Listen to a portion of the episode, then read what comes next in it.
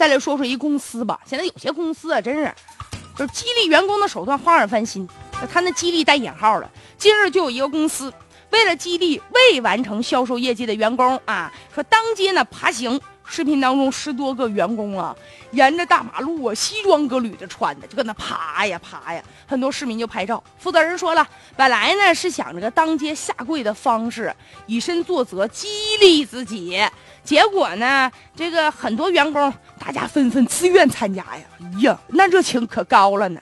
很多网友留言说：“请问一下，当街就是下跪爬行的这些朋友们，你们的父母知道吗？”爬了大概有二十多、二百多米吧。这企业说什么激励，我咋就不信呢？带有这种侮辱性的行为，就这就激励了。就是关键爬完了以后，就自己充满力量了。现在激励的方式有很多，最有用的激励的方式就是，比如说销售提成啊，给点奖金呐，不比那爬行强啊。哪怕你坐下来谈谈心，给个口头表扬也行啊。这。说白了，这个激励不就是自己在这安慰自己，给自己找借口呢吗？你说是激励，不如说惩罚吧，这不一种侮辱吗？而且这对劳动法的这种挑衅呢，不能侮辱劳动者的人格和尊严呢。还说员工是自愿的，谁自愿呢？这是被自愿吧？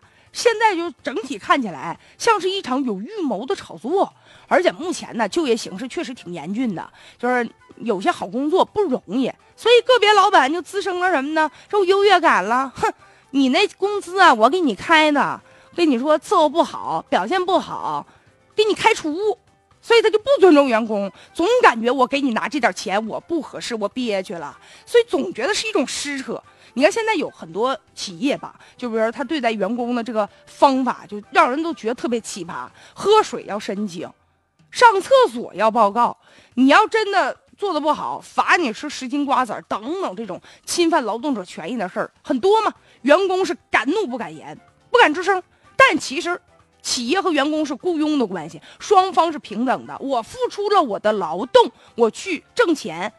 用不着在这祈求谁，所以员工要有维权的意识。再者，作为一个企业，如果你让员工离心离德，你不尊重员工，没人给你干了，你出再多钱，没人扯你，你这个企业还哪有未来呀？所以，作为管理部门，不能让企业如此肆意妄为。他们想怎么样就怎么样吗？也应该进行管理。